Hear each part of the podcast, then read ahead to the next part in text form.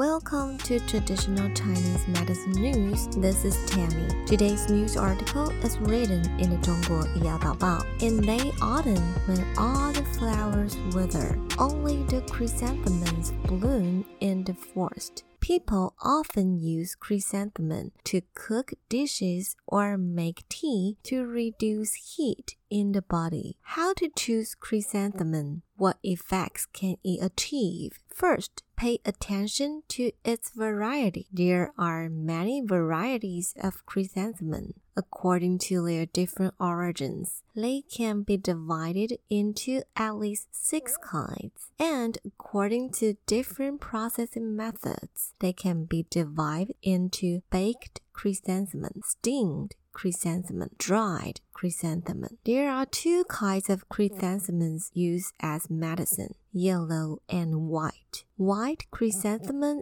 enters the qi part, and its main functions are to clear the lungs and relieve cough, clear the liver and improve eyesight, lower blood pressure and unblock the veins. Yellow chrysanthemums enters the blood part, which can improve eyesight, nourish blood, and moisturize skin, and expel influenza. Chrysanthemum is slightly cold in nature, sweet and bitter in taste, and returns to the lung and liver meridian. Chrysanthemum can be used with different herbs to treat different diseases. For example, to treat dizziness and migraine caused by heat stroke, it can be used with mint and other herbs. However, it should be noted that chrysanthemum is slightly cold in nature and should not be taken for a long time or on a daily basis. How to make chrysanthemum tea?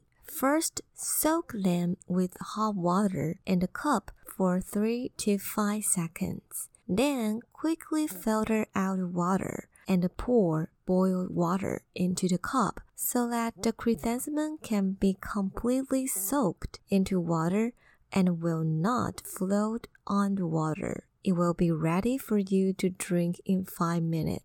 Chrysanthemum tea should be drunk as soon as you brew it, and it is not suitable for repeated brewing. The above is the sharing of the Zhongguo Yao Daobao news if you find this episode is interesting, please subscribe my channel to encourage me to keep on the sharing. See you next time.